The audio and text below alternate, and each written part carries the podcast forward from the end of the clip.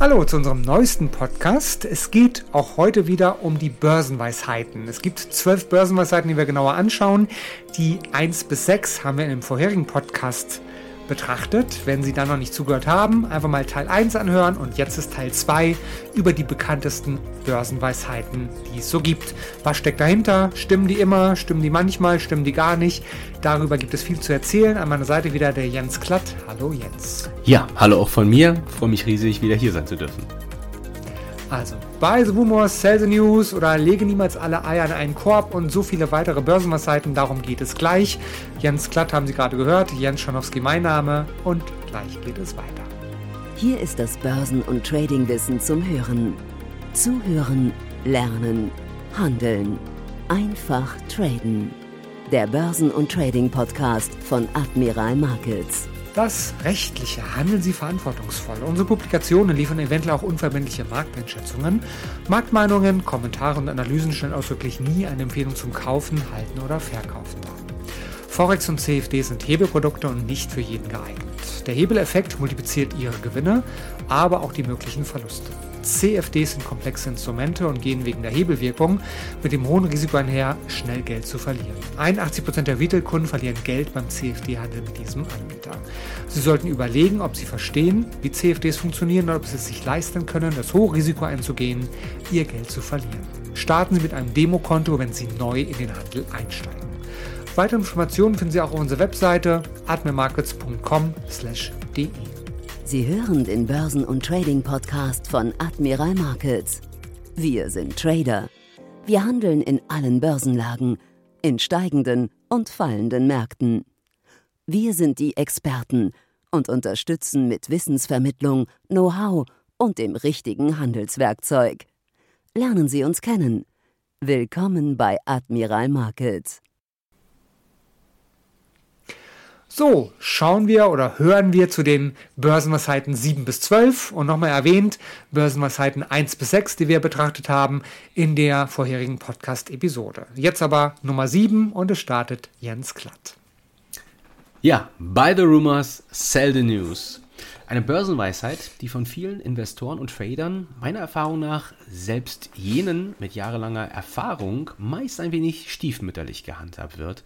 Hierzu beispielsweise jüngste Notenbank-Leitzinsentscheidungen im Rahmen der jüngst stark angestiegenen Inflation zum Beispiel rund um den Globus wurde zum Beispiel seitens der Fed erwartet, dass diese den Leitzins aggressiv anheben wird.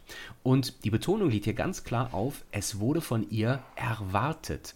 Genau diese Erwartung spiegelt sich nämlich dann im Verhalten der Marktteilnehmer wieder. Sie wollen besonders schlau sein und sich in Erwartung einer solchen restriktiven dann beispielsweise geldpolitischen Haltung bereits vorweg positionieren, beispielsweise indem sie Aktien bzw. Aktienindizes oder Gold verkaufen bzw. shorten. Denn eine geldpolitisch restriktivere Fed ist im übertragenen Sinne Gift für steigende Aktienkurse, denn sie macht das Geld, mit denen diese Aktien, Gold oder dergleichen gekauft werden sollen, teurer.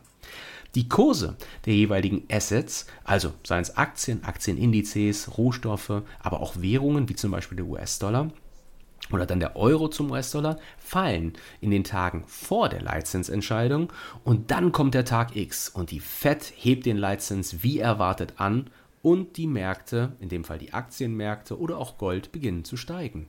Warum? Nun, im übertragenen Sinne sind diejenigen Schlauen nun diejenigen, die denen, die die finale Bestätigung abgewartet haben, dass die Fed dann auch wirklich den Leitzins anhebt, dann ihre Stücke abkauft und ihre Position glattstellt.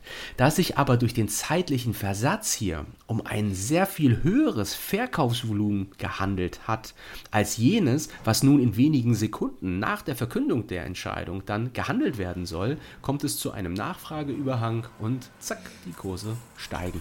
Also Börsenweisheit, buy the rumors, sell the news, mal etwas detaillierter betrachtet, hat absolut ihre Daseinsberechtigung. Dann eine weitere Börsenweisheit, sei gierig, wenn die anderen ängstlich sind und sei ängstlich, wenn andere gierig sind. Zugeschrieben wird diese Börsenweisheit Warren Buffett, wobei sich die Ursprünge bis ins 19. Jahrhundert tatsächlich zurückverfolgen lassen. Damals soll ein gewisser Herr Karl Mayer von Rothschild lebend von 1788 bis 1855, gesagt haben, kaufen, wenn die Kanonen donnern und verkaufen, wenn die Violinen spielen.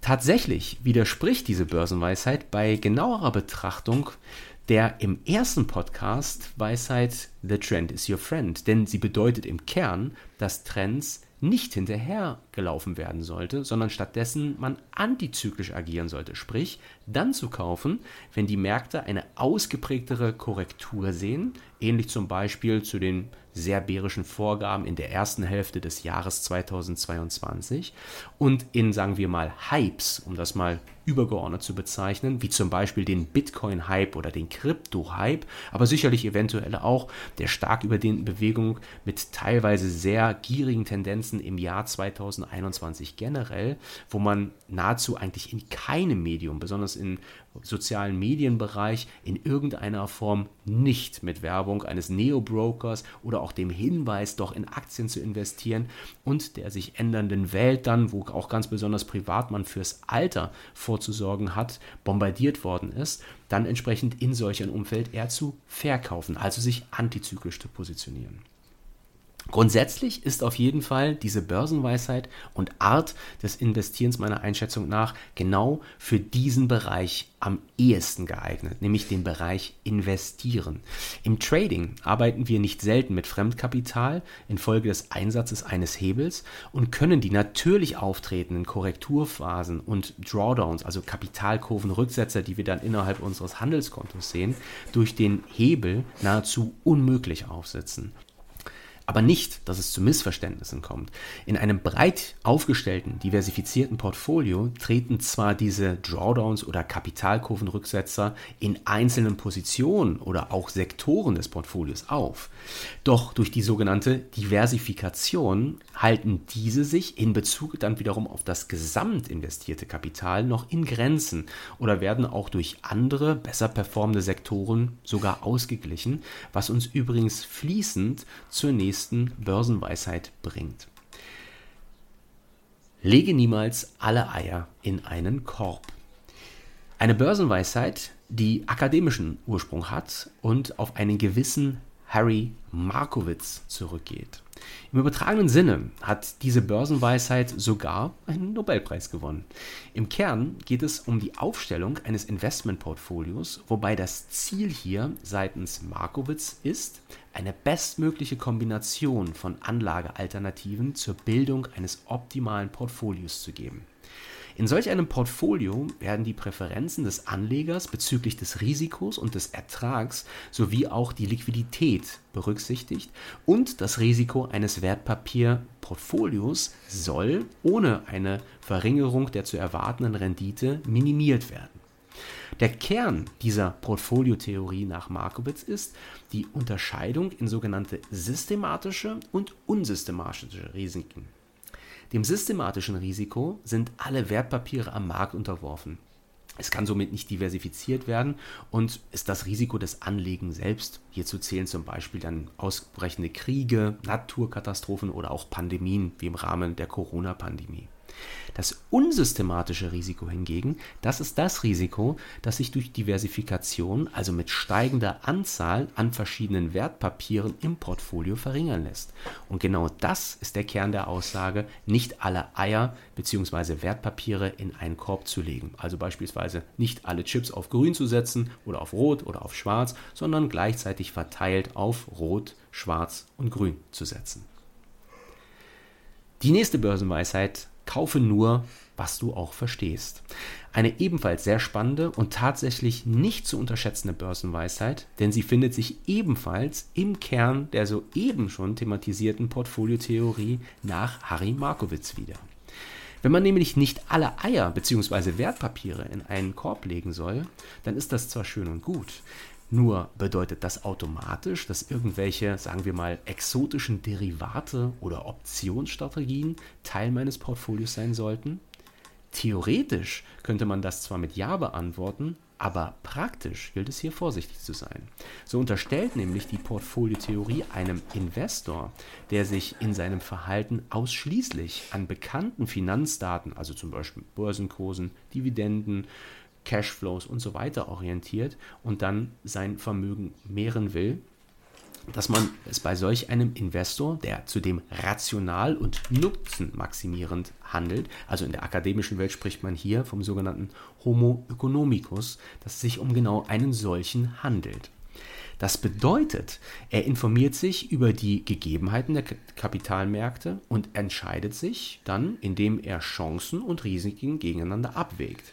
Wenn er allerdings das Risiko einer Anlage nicht abschätzen kann, schlicht weil er nicht versteht, was dort überhaupt gehandelt wird, dann sollte er nicht in das betreffende Wertpapier investieren. Der Grund ist tatsächlich ebenso einfach wie einleuchtend. Ein rationaler Investor hat die natürlich menschliche Tendenz, Risiken zu scheuen und eine anzustrebende Rendite immer mit dem Wertpapier bzw. auch der jeweiligen Strategie zu erreichen, die weniger starke Schwankungen in der Kapitalkurve nach sich zieht. Nicht, dass ein solcher Investor nicht auch bereit ist, Risiken einzugehen. Das ist er. Doch er geht dieses Risiko nur dann ein, wenn der erwartete Ertrag überproportional steigt, was er im Falle eines nicht verstandenen Finanzprodukts aber ebenfalls nicht abschätzen kann. Und das unsystematische Risiko hingegen, das ist das Risiko, das sich durch Diversifikation, also mit steigender Anzahl an verschiedenen Wertpapieren eben verringern lässt. Und genau das ist der Kern der Aussage, dass man in diesem Zusammenhang nicht nur alle Eier in einen Korb legen sollte, sondern ergänzend dazu eben auch nur Eier wählen sollte, die man versteht. Also von Hühnern kommen im übertragenen Sinne, denen man vertraut. Politische Börsen haben kurze Beine, Börsenweisheit Nummer 11. Im Kern thematisiert diese alte Börsenweisheit einen Spezialfall des bereits zuvor thematisierten systematischen Risikos, dessen jeder Anleger ausgesetzt ist, nämlich einen politischen Zwischenfall. Sei es zum Beispiel in diesem Zusammenhang der überraschende Sturz eines politischen Systems, die Ermordung eines Staatspräsidenten, wo natürlich sofort beispielsweise die Ermordung Kennedys in den Sinn kommt, oder auch die Wahl eines Kandidaten, die als überraschend eingestuft werden kann. Da fällt sofort Donald Trump ein, der dann allerdings nach kurzer Unsicherheit dieses politischen Bebens mit schärferen Abschlägen folgend, vor allem am Aktienmarkt, zügig wieder zurückgekauft wird. Ist das wirklich so, dass politische Börsen kurze Beine haben? Schaut man auf die Wahl Donald Trumps, würde man sagen, absolut. Da gab es kurzzeitig Turbulenzen damals im November 2016, aber schon einen Tag später standen die Aktienkurse substanziell höher. Tatsächlich ist es so, und das zeigt ein Blick in die Geschichte, tatsächlich haben politische Börsen kurze Beine. Schaut man zum Beispiel zurück bis ins Jahr 1941, damals zum Zwischenfall in Pearl Harbor mit dem Angriff Japans auf die USA, was dann zum Kriegseintritt der USA führte, dann hat man diesen Zwischenfall in Bezug auf den S&P 500 und mitten im Zweiten Weltkrieg schon damals, ausgehend von den dramatischen Ereignissen hier, relativ zügig wieder zurückgekauft, sofern man von zügig sprechen kann in diesem Zusammenhang. Damals war es nämlich so, dass der totale Rücksetzer in den Folgemonaten auch im S&P 500 19,8% betragen hat, der Boden dann nach 143 Tagen erreicht wurde und die Erholung 307 Tage dauerte. Also summa summarum hat sich das innerhalb eines Jahres wieder aufgelöst. Aber nochmal, das waren schon bereits sehr, sehr dramatische Umstände, kommend aus der großen Depression in einen Weltkrieg hinein. Und das war tatsächlich das dramatischste Umfeld, in dem eine solche politische Börse eventuell ein bisschen längere Beine gehabt haben könnte. Nehmen wir beispielsweise nämlich die Ermordung John F. Kennedys am 22. November 1963, dann sahen wir einen Rücksetzer von 2,8 Prozent im S&P 500 und der ist bereits am Folgetag, also 24 Stunden später, wieder komplett aufgeholt gewesen. Blicken wir Anfang der 1950er Jahre auf die Invasion Nordkoreas zum Beispiel von Südkorea. Das war am 25. Juni 1950. Die war gefolgt von einem Rücksetzer im S&P 500 von 12,9 Prozent am Tag bzw. den darauffolgenden Tagen und hat sich über 23 Tage gezogen. Aber bereits nach 82 Tagen war dieser Abschlag wieder aufgeholt. Also das heißt, es hat einen Monat gedauert, bis der Markt einen Boden gefunden hat und dann haben wir nach drei Monaten schon, vier Monaten, fünf Monaten neue Hochs tatsächlich im SP markieren können. Ausgeprägter war wiederum eine andere Invasion, nämlich die Invasion Kuwaits durch den Irak am 2. August 1990, damals mit einem maximalen Rücksetzer schon von 16,9 Prozent, der sich über 71 Tage zog, aber den wir dann auch nach verhältnismäßig knappen 189 Tagen wieder aufgeholt hatten und neue Hochs markiert sahen. Schauen wir auf ein besonders für viele Hörer dieses Podcasts hier signifikantes Event, der 11. September 2001. Damals sah man Abschläge von 11,6 Prozent über 11 Tage, doch bereits 31 Tage später, also in Handelstagen auf Börsenmonate gerechnet, anderthalb Monate später, waren diese Abschläge komplett wieder aufgeholt. Lange Rede, kurzer Sinn. Im Schnitt betrug der durchschnittliche Rücksetzer eines politischen Events tatsächlich, zurückgehend bis ins Jahr 1941, 4,6 Prozent, wobei das Tief nach rund 20 Tagen erreicht wurde und bereits nach 43 Tagen hatte dann der S&P wieder neue Hochs markiert und in diesem Zusammenhang hatte der Markt dieses politische Event bereits nach zwei Monaten vollständig verdaut gehabt. Und final kommen wir auf die zwölfte Börsenweisheit. An Gewinnmitnahmen ist noch niemand gestorben. Klingt logisch, ist es aber nicht. Tatsächlich bin ich das erste Mal auf diese Börsenweisheit im Buch Auch Magier der Märkte, was ich schon im ersten Podcast hier zu den Börsenweisheiten erwähnt hatte, aufmerksam geworden. Ein weiteres Interview von Jack Schwager, der dort ein Interview führte mit dem sogenannten Pitbull-Trader Marty Schwartz. Und an einer Stelle sagte Schwartz, dass das einzige Ziel des Tradings nicht ist, Recht zu haben, sondern die Kasse klingeln zu lassen.